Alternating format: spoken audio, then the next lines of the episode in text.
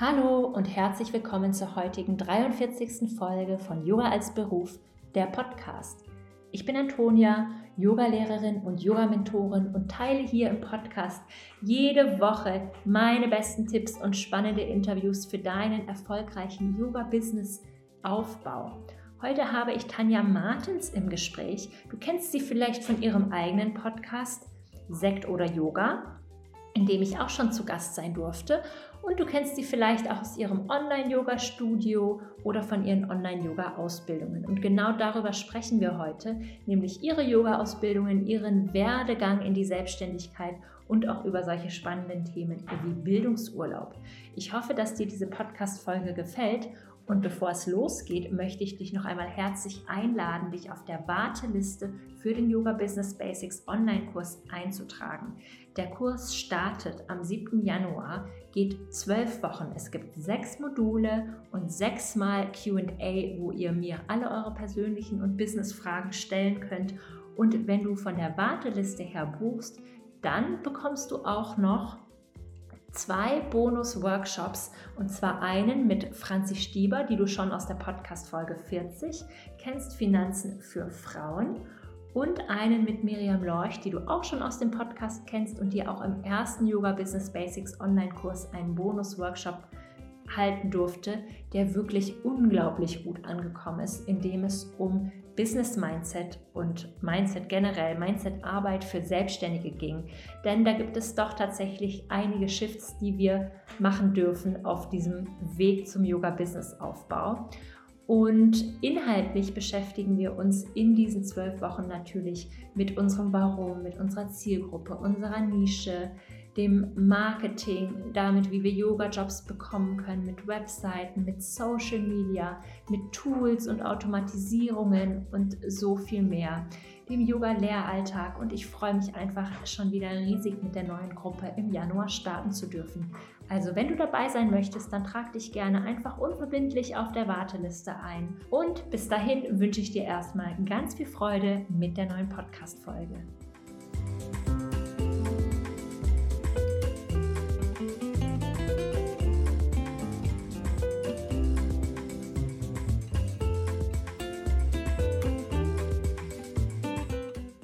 Hallo liebe Tanja, herzlich willkommen im Podcast Yoga als Beruf. Ich freue mich sehr, dass du heute da bist, um mit mir über deinen Businessaufbau, deine Yoga-Ausbildungen, ja, deinen ganzen Werdegang zu sprechen und deine Tipps für Yogalehrerinnen. Liebe Antonia, erstmal herzlichen Dank für die Einladung. Ich habe mich sehr gefreut, dass ich, nachdem ich gerade so viele Interviews geführt habe, auch mal auf der anderen Seite sitzen darf und du mir ein paar Fragen stellst. Ja, und ich freue mich sehr, dass ich heute hier in deinem tollen Podcast zu Gast sein darf.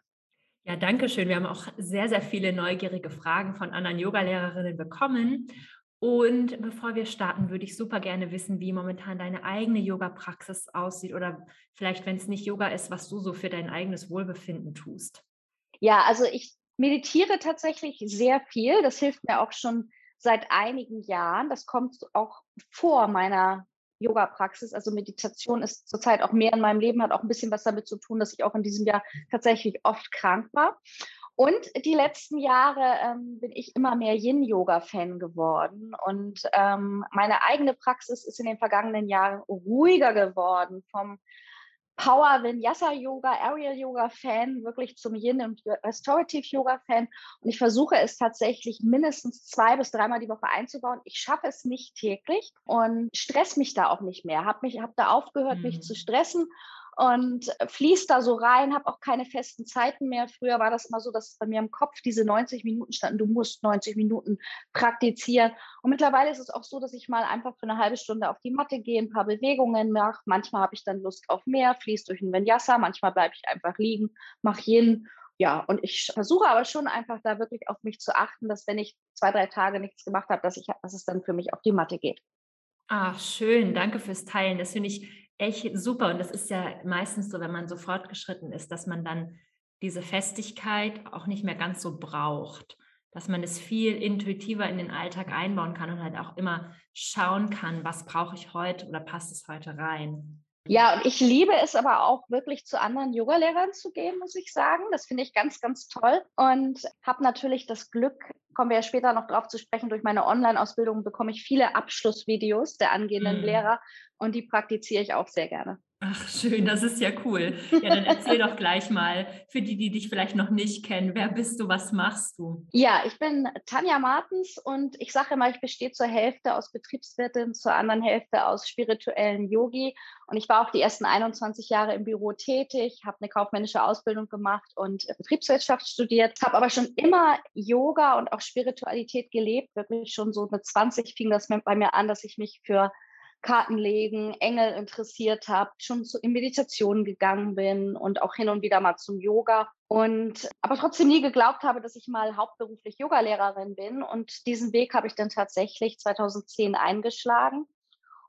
Ja, und habe mich eben, sag ich mal, die letzten Jahre über diese Selbstständigkeit dahin entwickelt, wo ich heute bin. Ich glaube, wir sprechen ja auch gleich noch ein bisschen über meinen Werdegang. Ja, ja, genau. Da würde ich gleich mal anschließen. Wie lief dein Businessaufbau ab? Und äh, ja, was, was hast du momentan so für Angebote? Was machst du?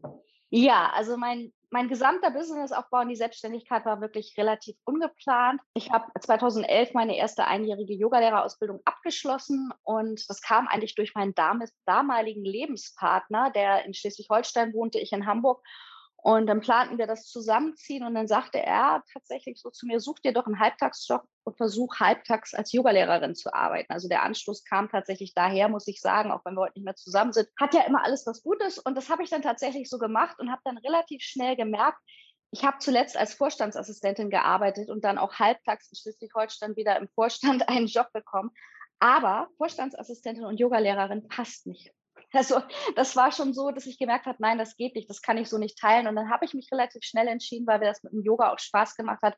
Ich versuche das jetzt einfach mal hauptberuflich und habe tatsächlich ähm, im Januar 2012 meine hauptberufliche Selbstständigkeit gestartet und habe dann, ja, habe dann Räume angemietet an Volkshochschulen unterrichtet, in Sportvereinen, habe auch viel ähm, immer mal einfach gratis angeboten, mich vorgestellt, habe 2012 schon das erste Yoga Retreat unterrichtet, war auf Festivals und ja, habe mich dahin immergehend weiterentwickelt. 2013 mein erstes Studio aufgemacht 2016 das zweite Yoga-Studio übernommen, noch eine Yoga-Zeitung in Schleswig-Holstein rausgebracht und 2020 bin ich ins Online-Business umgestiegen, um das mal so kurz zusammenzufassen. okay, wow. Also was ist jetzt momentan gerade dein Angebot? Ja, also seit ähm, April 2020 habe ich mich tatsächlich aufs Online-Business spezialisiert und auch eben auf Yogalehrerausbildungen. Ich bilde seit 2015 Yogalehrer mhm. aus, auch in Präsenz und habe eben das Ganze in eine Online-Ausbildung umgewandelt. Und das ist im Moment auch so mein Hauptangebot, alles im Bereich Yoga-Lehrer-Ausbildungen von 100 Stunden Yoga-Lehrer, äh, Yoga-Übungsleiter, die die erstmal langsam anfangen wollen, über eine 200-Stunden-Ausbildung online bis zur 500-Stunden-Ausbildung und viele kleine Module. Okay, wow. Also kann man quasi auch einzelne Teile davon buchen. Genau. Also gerade so für die Yogalehrer, die sich in einem äh, speziellen Bereich weiterbilden wollen, sei es jetzt hier in Yoga oder Meditation oder Restorative Yoga, da gibt es dann auch Einzelmodule, die man auch einfach mal so für mhm. sich dazu buchen kann. Hm, das ist ja super. Also ich glaube, nach so den traditionellen Standards würde man sagen, du bist eine sehr erfolgreiche Yogalehrerin. Was würdest du sagen, war wichtig für diesen Erfolg oder was war ausschlaggebend? Also ich habe nie geplant ähm, und dieses Wort erfolgreich, ähm, das stehe ich mir selber oft auch gar nicht so zu. Es ist einfach wirklich so, dass es auch so ein Herzensweg ist und dass ich einfach grundsätzlich ein total kreativer Mensch bin. Und wenn ich irgendwas anfange, dann kommen mir sofort tausend neue Ideen. Das war schon damals im Offline-Bereich. So habe ich eine Stunde angeboten, habe ich gedacht, oh, das müsste ich auch noch anbieten, das müsste ich noch anbieten. So ist es im Online-Business irgendwie auch. Und ich mache mach und tue einfach unheimlich gerne. Und ich würde mal sagen, zu, dem, äh, zu der Frage erfolgreich, also wenn man was erreichen will und umsetzen will, muss man einfach viel tun, man muss viel arbeiten auf jeden Fall. Es kommt niemand auf dich zu, man muss Dinge ausprobieren, man muss auch mal Non-Profit-Dinge anbieten oder Angebote rausgeben, sich erstmal zeigen, vorstellen die Menschen müssen erstmal über die Zeit Vertrauen zu dir gewinnen. Die wollen ja auch erstmal wissen, was kann sie? Ist sie so, ist die Tanja so die Art Yogalehrerin oder Ausbilderin, mit der ich gerne zusammenarbeiten würde und mich weiterentwickeln würde? Ist das mein Weg? Ja, und ich glaube, das muss man einfach auch erstmal, ähm, mir wurde früher mal gesagt, einen langen Atem hat, haben und durchhalten, auch wenn mal zwischendurch etwas von den Angeboten nicht funktioniert, sondern sich einmal schütteln, aufstehen und dann in eine andere Richtung weitergehen. Ja. Ah, das finde ich richtig, richtig toll. Also sich absolut nicht entmutigen lassen, weil wir müssen unbedingt austesten, was zu unserer favorisierten Zielgruppe auch wirklich passt. Und nicht der erste Versuch wird nicht unbedingt der erfolgreichste sein, sondern einfach dieses wieder und wieder und wieder probieren. Genau. genau. Ja, und es ist ja auch so, wenn die Yoga, das so ging es mir auch und ich glaube ganz vielen Yoga-Lehrerinnen, die dann ähm, sich selbstständig machen, zuerst, weil man ja auch auf der Suche nach Teilnehmern und, und Kunden ist, bietet, macht man oft den Fehler, dass man sagt, ja, ich kann alles, ich biete alles an. Und das ist wie so ein Gemischtwarenladen. Wenn ich eine Pizza haben will, gehe ich auch lieber zu einer eine Pizzeria, die sich auf Pizza spezialisiert hat, weil da schmeckt sie gut, als wenn ich zum Asiaten gehe, der auch Pizza machen kann. Und ich glaube, diese Spezialisierung, die, die findet man aber auch erst so im Laufe seiner Jahre, denke mhm. ich, dass mhm. man dann auch seine Nische findet oder findet, wo bin, worin bin ich wirklich gut, was macht mir selber Spaß. Ich muss auch nicht Dinge anbieten, obwohl ich sie mhm. vielleicht mal gelernt habe in der Ausbildung, die mir eigentlich gar keinen Spaß machen. Ja, ach, das ist, sehe ich ganz genauso. Ich rate das auch immer, dass man die Nische nicht einfach so sich frei herauspickt, irgendwas, was gerade auf dem Markt irgendwie cool ist, es ist jetzt vielleicht gerade Yin-Yoga mit ätherischen Ölen, aber wenn dir das keinen Spaß macht und dich das nicht mhm. interessiert, dann solltest du es auch auf gar keinen Fall anbieten, sondern die Nische ist das, was dir Freude bereitet und das, was du auch gut kannst. Und das Ganz genau. probiert man halt irgendwie aus. Mhm. Und es ist überhaupt nicht künstlich, sondern das ist eben das, was wir wirklich wollen und was wir auch in unserem Inneren eben schon haben. Mhm. Ja, danke fürs Teilen. Gibt es denn einen Unterschied bei der Online- und bei der Offline-Ausbildung? Ja, natürlich, ganz klar. Also es ist einfach immer noch ein riesengroßer Unterschied, ob wir in Präsenz zusammen sind und uns treffen. Also ich meine, jetzt gerade im letzten Jahr hat online unheimlich gewonnen, weil sich immer mehr Leute daran trauen und auch auch die Online-Vorteile erkennen.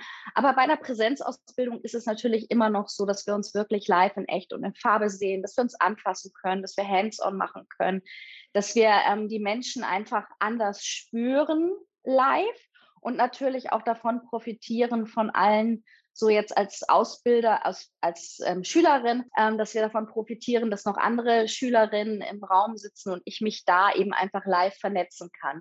Im Online ist das natürlich auch möglich. Also ich habe zum Beispiel geschlossene Facebook-Gruppen nur für Yoga-Lehrer, weil da finde ich die Facebook-Funktion einfach ganz praktisch und wir treffen uns auch über Zoom wo ich QAs mache zu den Ausbildungen und der Vorteil ist eben beim Online dagegen, dass man bei Online on Demand das alles in seinem Tempo lernen kann, ja. wogegen es in den Live-Ausbildungen oft so ist, du musst reisen, du musst dein ganzes Wochenende freischaufeln und du musst die Zeit davon 8 bis 18 Uhr sitzen. Mm, ja, okay, okay, das ist, das ist schon mal gut zu wissen. Aber letzten Endes bekommen alle dann die Lizenz zum Unterrichten.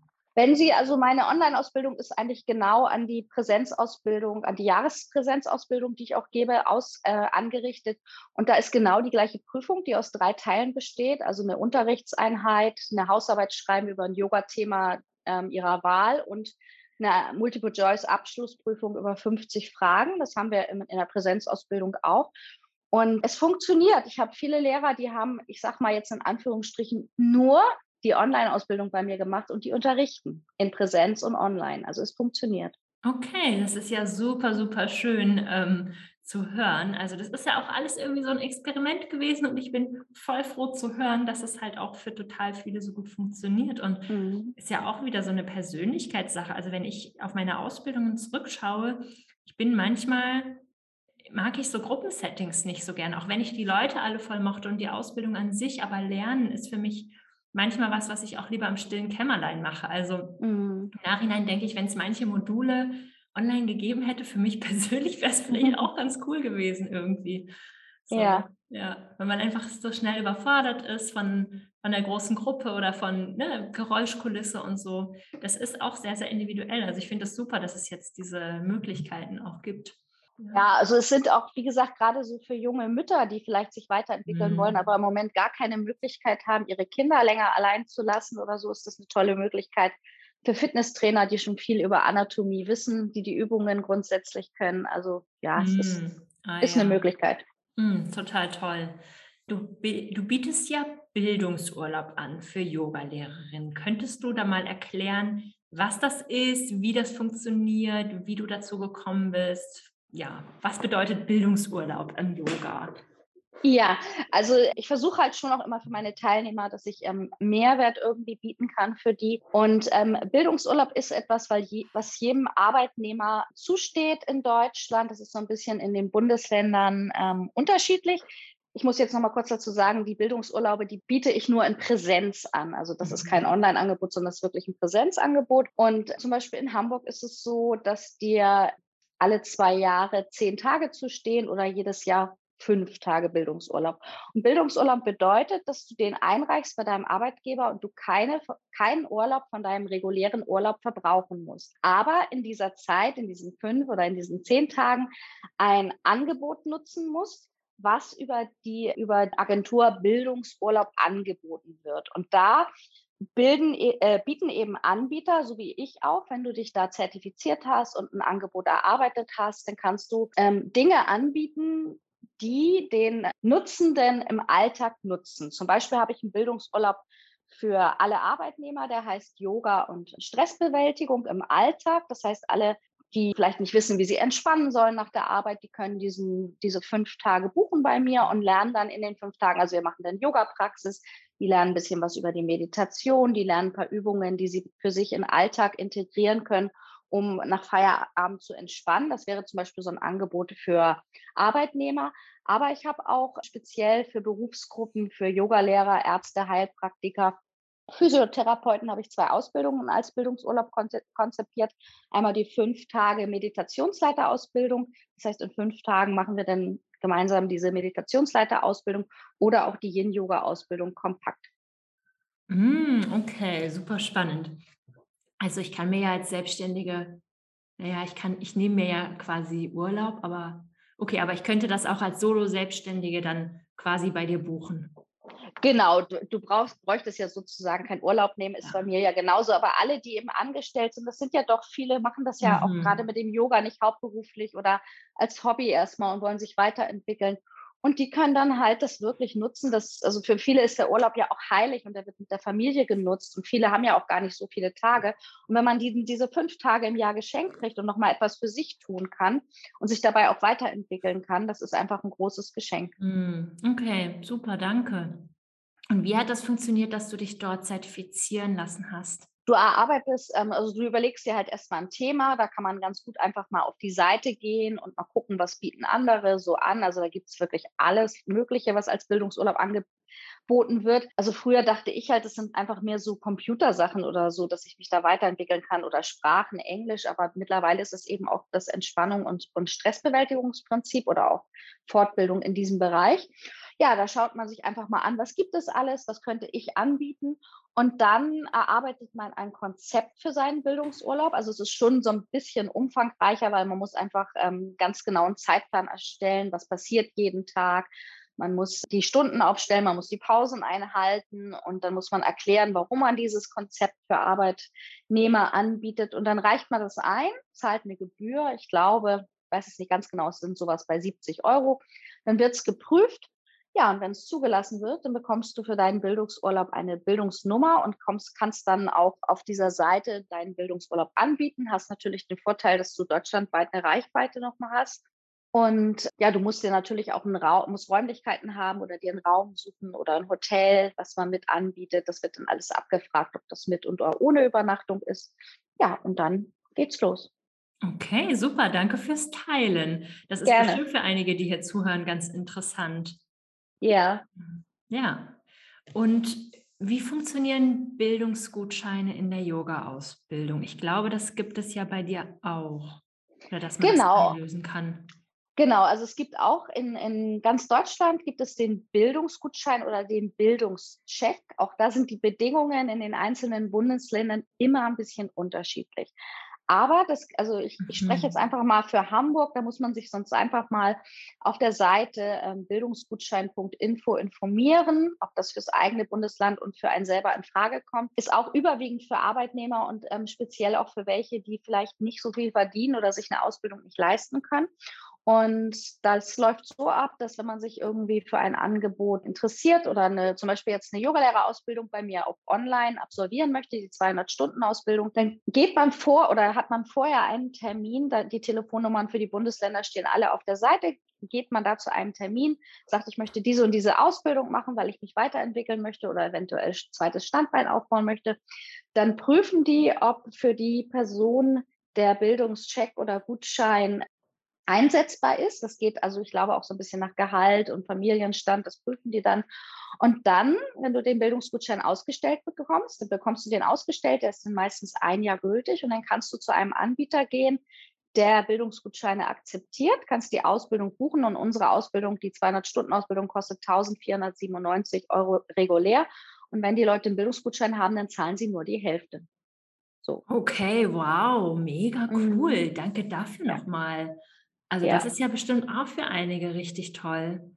Weiß, ja, das, das wissen, glaube ich, auch immer noch viele. Also wir versuchen das auch immer populär zu machen oder auch anzubieten, wenn die Leute uns anschreiben wegen Möglichkeiten.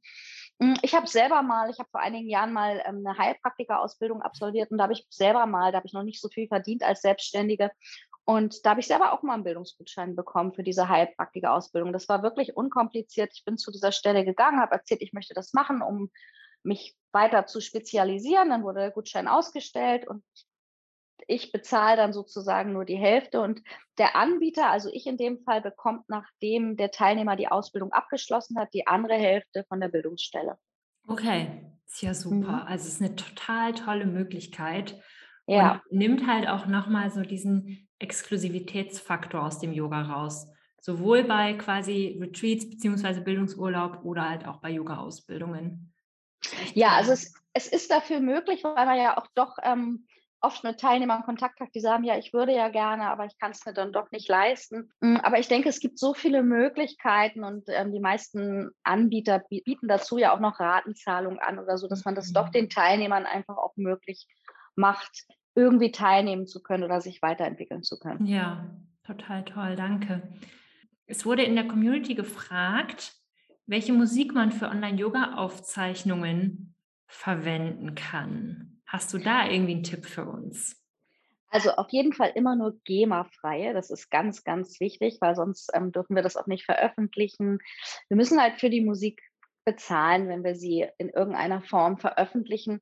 Also ich hole meine Musik, auch so meinen ähm, Jingle-Podcast ähm, immer bei Envato ich glaube jetzt Envato.com, kann ich aber auch nochmal nachgucken, kann man aber auch einfach googeln. Und dann gibt es auch noch mehrere GEMA-freie Anbieter. Ich weiß jetzt im Moment nicht so aus dem Kopf, aber es gibt mehrere. Also es ist einfach ganz wichtig, dass ihr schaut, dass die Musik GEMA-frei ist. Eventuell müsst ihr da einen kleinen Betrag für bezahlen, um die Lizenz zu erwerben. Da würde ich dann einfach mal gucken, dass man so eine dauerhafte Lizenz erwirbt. Also ich mache das zum Beispiel, wenn ich Meditation oder Yoga Nitra einspreche, wo ich Musik nutze, die kann ich ja auch öfter nutzen und dann kaufe ich vielleicht ein längeres Meditationsstück, was ich da einspielen kann. Das kostet mich vielleicht einmalig 20 Euro, aber ich habe die Lizenz auf Lebenszeit erworben und kann die halt beliebig oft in meine Meditation einsetzen. Mhm. Okay, das ist ja super wertvoll. Und dein Jingle für den Podcast, für das Podcast-Intro, wo hast du das herbekommen? Auch von Envato. Okay. Also das habe ich, da kann man einfach, man kann sich das auch immer anhören, man kann sich da so ein bisschen durchklicken, man kann da die Richtung eingeben, sucht mal ein bisschen was Fröhliches oder was Stilles oder Meditatives, auch Yoga-Musik haben die teilweise. Das kann man in der Suche eingeben und dann kann man sich das alles, ähm, da kann man da mhm. zumindest mal reinhören. Da stehen dann auch immer direkt die Preise bei und wie lang das Stück ist. Und ja, und das habe ich ja. eben mit dem Yoga-Podcast auch da rausgesucht. Ah ja, super, danke schön. Ich würde zum Abschluss gerne noch wissen, welche Tipps du für Yogalehrerinnen hast, die so ganz am Anfang stehen, direkt nach der Ausbildung, was du vielleicht auch zu den Yogalehrerinnen sagst, die bei dir ausgebildet wurden. Wie steigt man jetzt in den Yoga-Lehrberuf ein? Ja, also das muss man sich natürlich erstmal auch genau, äh, denke ich, überlegen. Also viele fangen ja tatsächlich auch erstmal nebenberuflich an und ich denke, dass wenn, wenn man das als Möglichkeit hat, ist das auch einfach ein guter Start, erstmal auch zu testen am Anfang. Wie gefällt mir das Unterrichten überhaupt? Und dann, was ich auch ganz wichtig finde, wie viel kann ich überhaupt unterrichten? Denn wir Menschen sind alle einzigartig Und es gibt sicherlich Yogalehrer, die können fünf, sechs, sieben Stunden die Woche unterrichten und das stresst sie nicht. Aber es gibt sicherlich auch welche, die, weil man auch immer bedenken muss, ähm, Yoga-Unterricht kostet doch viel Energie, dass einige sagen, Mensch, nach ein, zwei Stunden bin ich kaputt, dass man das wirklich mal für sich austestet und wie möchte ich das Yoga als Beruf in mein Leben integrieren. Und dann kann ich einfach auch immer ans Herz legen, also man sollte natürlich immer mit Liebe und Leidenschaft auch dabei sein, aber auch einfach so sich weiterzuentwickeln, einfach mal nach rechts und links gucken, ähm, was gibt es noch so und das, was wir auch am Anfang schon sagten, man muss nicht alles machen und man muss auch nicht immer dem Trend hinterherlaufen, sondern man muss für sich den Yoga-Weg finden. Was ist eigentlich das, was mir gefällt und was möchte ich weitergeben und was bringt mir richtig Spaß? Im Yoga sagen wir ja Tapas. Wofür brenne ich? Wo geht mein Herz auf? Das finde ich eben, ja, das finde ich, glaube ich, so ganz wichtig als Tipp. Oh ja, super, danke. Das ist echt total toll, weil das ist letzten Endes in der Selbstständigkeit eben wichtig, dass wir das aus dem Herzen heraus machen. Das ja, bringt genau. uns durch die schwierigen Zeiten oder durch die Täler. Ja, auf jeden Fall. Ja, wow. Danke dir, liebe Tanja, für wirklich so viel knackigen und wertvollen ja, Input und ich werde auf jeden Fall in den Show Notes die zahlreichen Möglichkeiten, mit dir zusammenzuarbeiten, noch zu verlinken, weil es gibt jetzt bestimmt da draußen einige Yoga-Lehrerinnen, die sagen so, hm, ja, Meditationsleiterausbildung als Bildungsurlaub, das ist eine feine Sache. Also, ja, danke. danke ja, danke dir, freue ich mich auch und danke auch für die Einladung. Hat mir wieder sehr viel Spaß gemacht, mit dir zu sprechen. Ja, danke schön, mir auch.